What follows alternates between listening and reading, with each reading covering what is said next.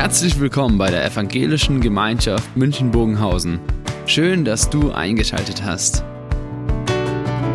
Unser tiefes Anliegen ist, dass die folgende Predigt dich in deiner Situation anspricht, dir eine neue Blickrichtung aus der Bibel schenkt und dass du Gott ganz persönlich begegnest.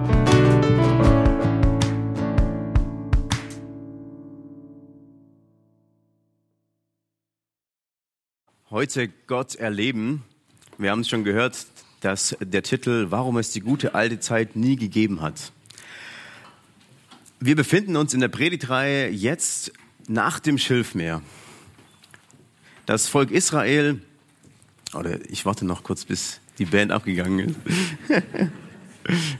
Danke für euren Dienst, für die Musik. Wir befinden uns nach dem Schilfmeer, das Volk Israel, das ist durch das Schilfmeer hindurchgegangen und hat nach dem Schilf oder nach dieser Bedrohung des, durch, durch das Volk Ägyptens wirklich Gott gelobt. Gesagt, wir sind dankbar für diese Befreiung. Aber die Befreiung und die Freiheit, die hatten Israel gar nicht so lange angehalten, das Gefühl zumindest. Denn jetzt befinden sie sich in der Wüste.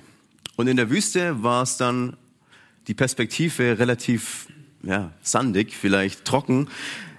Also im Sinne von, die nächste Bedrohung kommt. Die Bedrohung des, des Überlebens. Wie können wir überleben? Wer versorgt uns?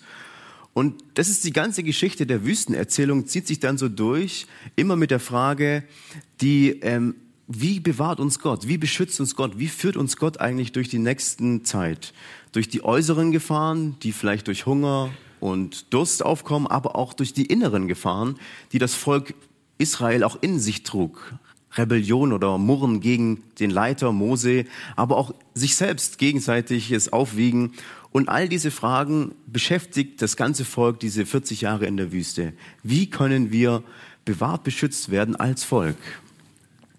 Und auch ist es so, dass in der gesamten Wüstenerzählung immer wieder die Frage gestellt wird, wie kann das Volk Gottes die Perspektive von Gott einnehmen? Und es taucht immer wieder auf, wie schwierig es ist für das Volk, wirklich zu sehen, was will eigentlich Gott oder was hat Gott vor für mein eigenes Volk, für das Volk. Und am Schluss ist es dann so, dass Volk, dass Gott trotzdem diesen Bund schließt mit dem Volk, mit diesem rebellischen, muss man sagen, und mürrischen Volk. Und wir lesen das jetzt in äh, zwei Geschichten, wie dieses Volk die Perspektive Gottes überhaupt nicht einnehmen kann und nicht sehen kann, was Gott für das Volk vorgesehen hat und das auf verschiedenen Weisen. Und wir merken auch selber, dass wir dann vielleicht darauf hinkommen und sagen, ja, es ist für mich auch schwierig, manchmal Gottes Perspektive für mein Leben zu sehen, wahrzunehmen. Was möchte eigentlich Gott von mir und wie kann mein Weg in die Zukunft aussehen? Ich lese uns mal die erste Geschichte aus 2. Mose 15, Abvers 22. Mose ließ die Israeliten vom Schilfmeer aufbrechen. Sie zogen hinaus in die Wüste Schur. Schon drei Tage waren sie in der Wüste unterwegs und fanden kein Wasser. Dann kamen sie nach Mara, wo es Wasser gab. Doch sie konnten es nicht trinken, weil es bitter war. Deshalb nannte man den Ort Mara, das heißt Bitterbrunnen. Das Volk rebellierte gegen Mose und sagte, was sollen wir jetzt trinken? Da schrie Mose zum Herrn und der Herr zeigte ihm ein Stück Holz.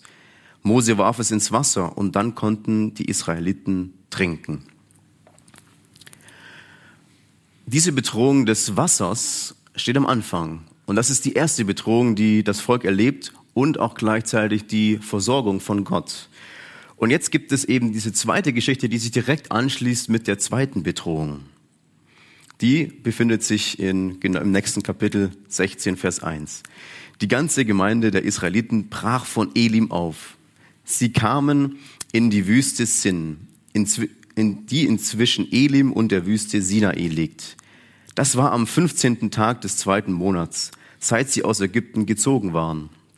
In der Wüste rebellierten die ganze Gemeinde gegen Mose und Aaron.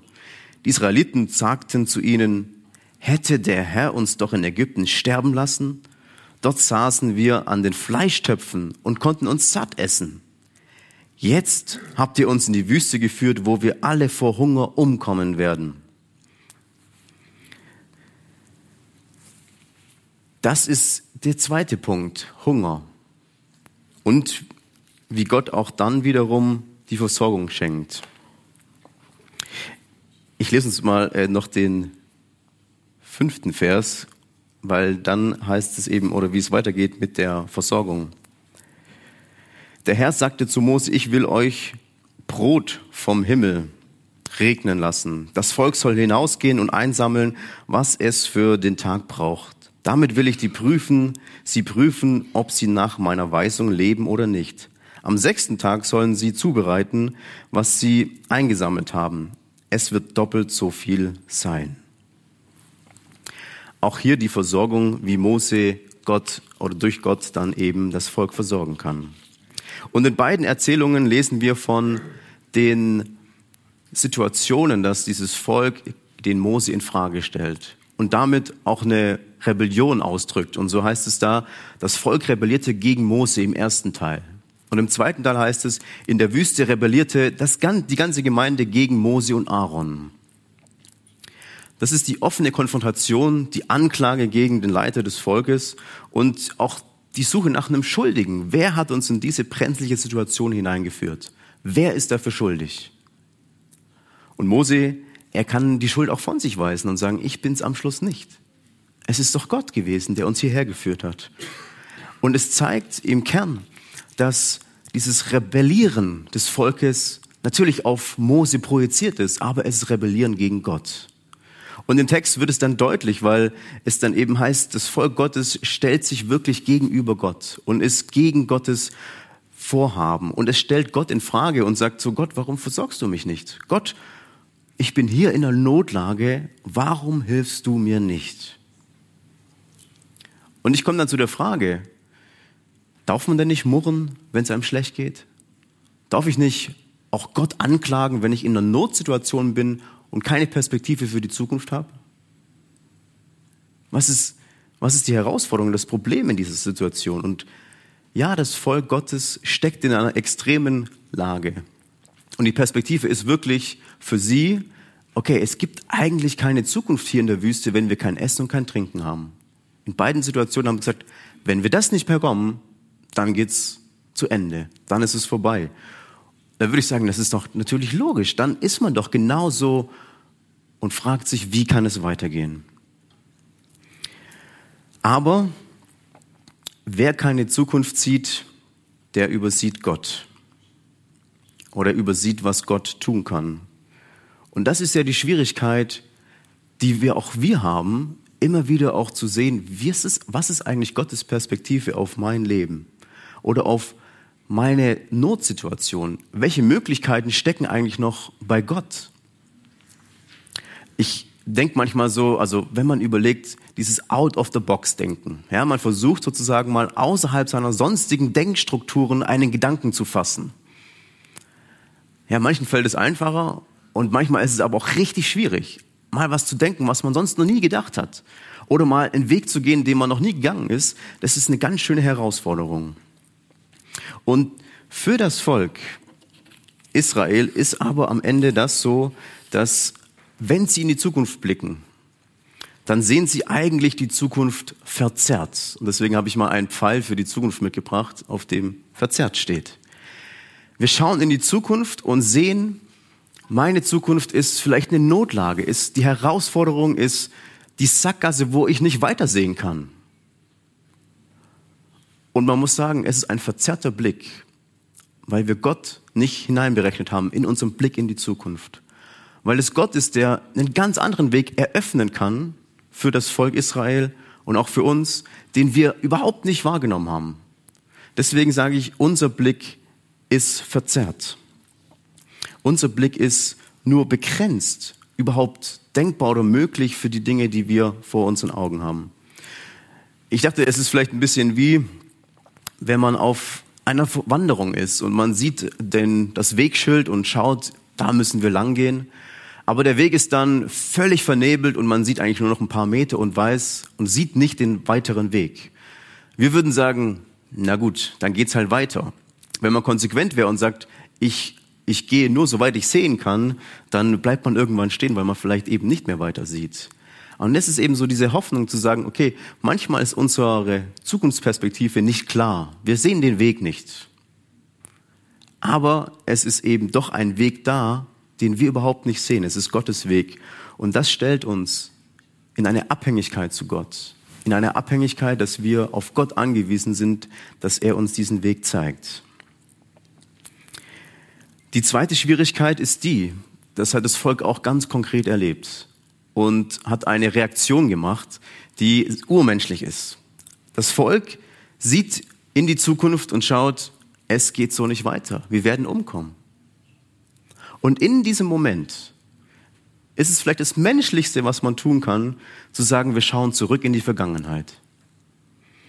Hätte der Herr uns doch in Ägypten sterben lassen. Dort saßen wir an den Fleischtöpfen und konnten uns satt essen. Das Israel, das Volk Israel, das wünscht sich an der Stelle jetzt nicht den Tod. Es wünscht sich doch vielmehr das volle Leben, das alte Leben zurück, wo es ihnen gut ging und dann werden sie alt und satt dort gestorben. Wären wir doch in Ägypten, hätten wir Essen, würden wir eben in Ruhe dort leben können. Und was heißt das, diese Fleischtöpfe? Das ist auch so, eine, so ein Sehnsuchtsort, so ein Sehnsuchtspunkt für die, wo sie sagen, okay, da haben wir die Vollpension in Ägypten gehabt, da war alles super, geniale Zeit damals. Äh, und wir sehen aber und wir wissen doch, es ist eine Verklärung der Vergangenheit. Es ist doch klar, dass sie einiges übersehen haben, was dort auch gelaufen ist und warum sie vielleicht auch wirklich ausziehen wollten und warum sie dieses Land verlassen wollten. Und deswegen sage ich auch, ist es, wenn wir zurückschauen, durchaus auch ein verzerrtes Bild, wenn wir manchmal in die Vergangenheit sehen. Ich weiß nicht, wie es euch geht. Wenn ich jetzt an die Israeliten denke, würde ich sagen, ja, das ist ja ganz schön naiv zurückzuschauen und zu sagen, in Ägypten war es viel besser. Ja, das war so schön, als wir noch Sklaven waren. Es war so schön, als wir noch, als der Pharao uns unterdrückte und unsere Kinder noch umbrachte. Das ist doch eine völlig verzerrte Wahrnehmung der Vergangenheit. Und doch nehme ich immer wieder auch wahr oder habe es auch immer wieder auch schon gehört, dass wir ja auch manchmal diese Tendenzen haben zu sagen, irgendwie sehen wir ja gar nicht die Zukunft, die Perspektive ist weg und dann wünscht man sich die gute alte Zeit wieder. Da, wo noch die Werte noch da waren, die Moral noch hochgehangen ist, Tugenden noch vorhanden waren und so weiter. Da, wo man dachte, okay, dort damals war das Leben noch schön. Ich habe mal ein bisschen überlegt, wie könnte ich das provokant ausdrücken. Und ich würde mal sagen, wenn ich mir die alte Zeit herbeisehne, könnte ich auch sagen, wäre ich doch früher geboren, dann hätte meine Lehrer mich in der Schule noch geschlagen. Würde ich in der guten alten Zeit leben, dann wäre das Gesundheitssystem noch so schlecht, dass ich vielleicht nicht durchkomme bei einer Krankheit. Früher war alles besser. Ja, da hat sich noch keiner um die Umwelt gekümmert. Früher war alles besser. Da mussten die Leute noch 50, 60 Stunden arbeiten am Fließband. Man kann noch vieles, vieles mehr aufzählen, ja. Einfach nur als ja, Idee, wie wir auch manchmal uns die Vergangenheit verklären. Und dass wir sagen, ja, es ist doch vielleicht gar nicht so einfach zu sagen, wir schauen in die Vergangenheit und es ist so schön. Die Vergangenheit ist auch verzerrt. Und das hat das Volk ganz klar erfahren und mitbekommen. Mose, er reagiert und geht dann zu Gott und sagt, mein Volk, das will in die Vergangenheit, das will die Fleischtöpfe haben. Gott reagiert dann darauf und sagt es ganz einfach, ich lasse vom Himmel Essen regnen. In dieser Notsituation, in der das Volk Israel ist, in dieser Herausforderung, als sie zurückblicken und sagen, ach, wie schön war das, da hatten wir noch Essen. Da reagiert Gott überhaupt nicht auf diese Sehnsucht, auf dieses Gedanken, ich schaue zurück, ich schaue nach vorne. Er sagt ihm heute, im Hier und Jetzt, ich versorge ich lasse vom Essen, ich lasse Himmel, vom Himmel Essen regnen. So rum. Er geht gar nicht auf die Vergangenheit ein, er geht auch nicht auf die Zukunft ein. Und das ist eben wie Gott in dieser Perspektive, wie, die, wie er diese Perspektive einnimmt. Ich bin mir auch sicher, dass Gott in dieser Situation so reagiert, wie es keiner aus diesem Volk jemals sich erdenken hätte können. Weil keiner kam auf die Idee, dieses nach vorne geblickte, ja, Gott wird einen Weg schaffen und ich kann dir genau sagen, wie das funktionieren wird, wie Gott das machen wird. Diesen Gedanken hat keiner gehabt. Alle hatten vor Augen, wir sterben. Und keiner hat sich überlegt, naja, Gott ist doch bestimmt kreativ, da kommt dann vom Himmel Essen. Alle hätten ihn für verrückt erklärt, natürlich. Und wir sehen ja die Zukunft verzerrt, habe ich gesagt, weil manchmal unser Blick gar nicht auf das ausgerichtet ist oder auf das überhaupt das Mögliche von Gott her. Ja, überhaupt, ich kann es überhaupt nicht sehen, was Gott möglich machen kann. Vielleicht ist es auch so, dass Gott uns genau das verweigert, dass wir überhaupt nicht sehen dürfen und überhaupt nicht sehen können, was Gott tut. Ich weiß nur, ich kann in die Zukunft gucken, ich sehe keinen Weg und ich sehe auch nicht, wie Gott es tut. Und so lässt Gott uns zurück, so lässt Gott uns stehen. Ich darf nicht sehen, wie Gott es tut, weil erst dann stehe ich in voller Abhängigkeit zu diesem Gott. Erst dann erlebe ich auch, wie abhängig ich von diesem Gott bin, dass er mir einen Weg zeigt, den ich überhaupt nicht denken konnte. Das bleibt es eben, diese Abhängigkeit. Und in dem Text heißt es dann, dass am Abend kamen Wachteln, am Morgen lag Tau auf dem Lager und der Tau war weg. Als der Tau weg war, lag auf dem Boden eben Manna. Und Mose definiert dann oder zeigt dann das Manna, das ist das Brot, das der Herr euch zu essen gibt. Es ist eine ganz klare Abhängigkeit davon, der Herr gibt das Essen. Und diese Lebenssituation, diese Klarstellung ist für Mose essentiell. Das ist das Zentrum. Diese Abhängigkeit von Gott steht im Fokus. Und das hat damit zu tun, dass man manchmal gegenüber der Zukunft völlig ohnmächtig ist. Und auch die Vergangenheit kann man nicht wiederholen. Man ist auch in beiden Richtungen ohnmächtig, aber führt uns dazu, dass wir sagen, ich brauche diesen Gott, der mich heute versorgt. Und bei der Versorgung, da gab es zwei Regeln. Gott hat die dem Mose weitergegeben und gesagt, es gibt zwei Regeln für die Versorgung in der Wüste. Die erste ist, nichts aufheben. Niemand soll etwas aufheben, Gott versorgt jeden Tag neu. Deswegen hat sich auch Tupperware beim Volk Israel nie durchgesetzt, weil die mussten nie was aufheben. Jeden Tag versorgt Gott neu. Ihr braucht nichts aufheben für den nächsten Tag. Und die zweite Regel ist, am Sabbat dürft ihr nichts sammeln. Da ist es dann so, ihr dürft von dem Samstag auf Sonntag die Dinge doch aufheben für einen Tag, für den Sonntag. Und es war dann wirklich so, wenn es gewitzte Leute gab, die gesagt haben, ja, ich sammle mal ein bisschen mehr heute für, am Dienstag für den Mittwoch, dann war es am Mittwoch verdorben. Hat man aber es für den Sabbat gesammelt, war es nicht verdorben und war genießbar und man konnte es essen. Und man könnte fragen, warum Gott bist du so geizig? Warum so wenig? Warum nur Tag für Tag? Warum portioniert? Aber Gottes Absicht ist, glaube ich, ganz klar. Gott sagt, das Volk soll einstudieren, dass Gott versorgt. Gott will, dass dieses Volk lernt, in der Abhängigkeit zu leben, jeden Tag neu. Und es war für das Volk ein tägliches Lernen, ein tägliches Einstudieren und Erfahren, dass Gott wirklich versorgt. Insgesamt hat Gott das 40 Jahre lang getan. 40 Jahre hat Gott dieses Volk so versorgt. Bis ins Einzug, bis, in, bis eben sie in das verheißene Land gekommen sind. Und dort mussten sie dann wieder für ihr Essen sorgen, selbst dafür aufkommen und wieder sorgen. Es war also keine Vollpension fürs Leben und man kann sich auch nicht zurücklehnen und sagen, ja, Gott versorgt mich, ich muss nichts tun. Es war für diese Situation, hat Gott gesagt, ich versorge heute. Und deswegen habe ich einen weiteren Pfeil mitgebracht, auf dem steht versorgt. Und der zeigt auf das Heute, auf das Hier und auf das Jetzt. Heute werde ich versorgt, so wie Gott dieses Volk versorgt hat.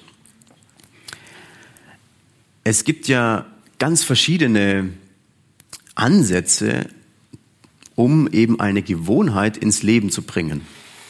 Also manche sagen, nehmen wir an, ich möchte gern Sächsisch lernen und nur noch in Sächsisch sprechen. Dann gibt es Ansätze, die sagen, ich muss es 21 Tage tun, dann kannst du es. Oder manche sagen 40, manche sagen 60 Tage. Ja. Um eine Angewohnheit sich zu etablieren, um etwas wirklich einzustudieren, braucht es eben Zeit.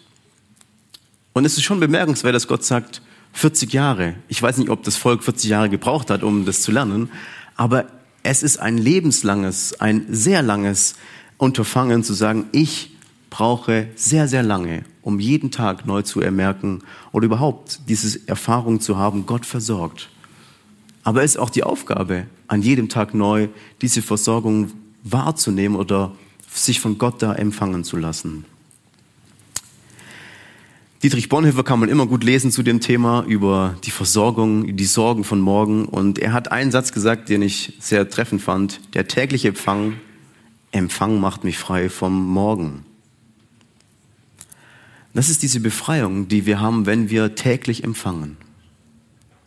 Dass ich das Übel von morgen, wenn ich in die Zukunft schaue und sage, das geht nicht weiter so.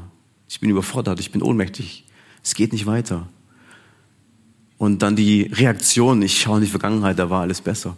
Dass wir das nicht brauchen, dass wir sagen, ich habe das nicht nötig, ich brauche das nicht, weil ich doch weiß, heute werde ich versorgt. Und dieses täglich Empfangen, dieses, diese offenen Arme zu sagen, ich möchte heute von Gott empfangen, was Gott mir gegeben hat, das befreit. Das schenkt Freiheit, heute zu nehmen. Und das lesen wir auch im Neuen Testament ganz oft. Jesus spricht von, davon, dass er selbst das Brot des Lebens ist. Und wir beten das auch im Vater unser. Gib uns unser tägliches Brot. Jeden Tag neu. Versorge uns. Und das ist eine Haltung, die ich auch heute euch mitgeben will. Wir können doch mal für die nächste Zeit jeden Tag sagen, Jesus versorgt mich heute. Immer heute. Jesus versorgt mich heute. Den Zeitraum, den ihr, wie lange das machen wollt, könnt ihr selbst auswählen. Als Motivation nochmal 40 Jahre ist angesetzt. Aber wir wollen jetzt auch das Abendmahl gleich feiern. Und ich glaube, das ist schon ein Hinweis oder auch ein Erleben, das wir jetzt im Abendmahl gleich einnehmen können, wie Gott versorgt, wie Jesus versorgt. Zum einen eben ganz praktisch, ja, für die Dinge, die wir im Leben brauchen und zum anderen aber auch können wir sehen und schmecken, was, wie Gott uns versorgt wird, wie Gott uns versorgt, weil wir in seiner Gegenwart sein können. Weil das die größte Versorgung ist, dass wir überhaupt mit diesem Gott in Gemeinschaft leben können. Gott, Jesus, der selbst sagt, ich bin das Brot des Lebens. Ich will dir dieses Leben schenken, jeden Tag neu, das ich für dich vorgesehen habe. Und das können wir gleich erleben. Wir hören jetzt ein Musikstück und ich gebe auch da einfach mal die Frage mit hinein. Oder auch das Gebet, Jesus, du versorgst mich. Und vielleicht die Fragen, wo kann ich das noch ablegen? Wo habe ich noch den Gedanken an morgen? Jesus, du versorgst mich heute.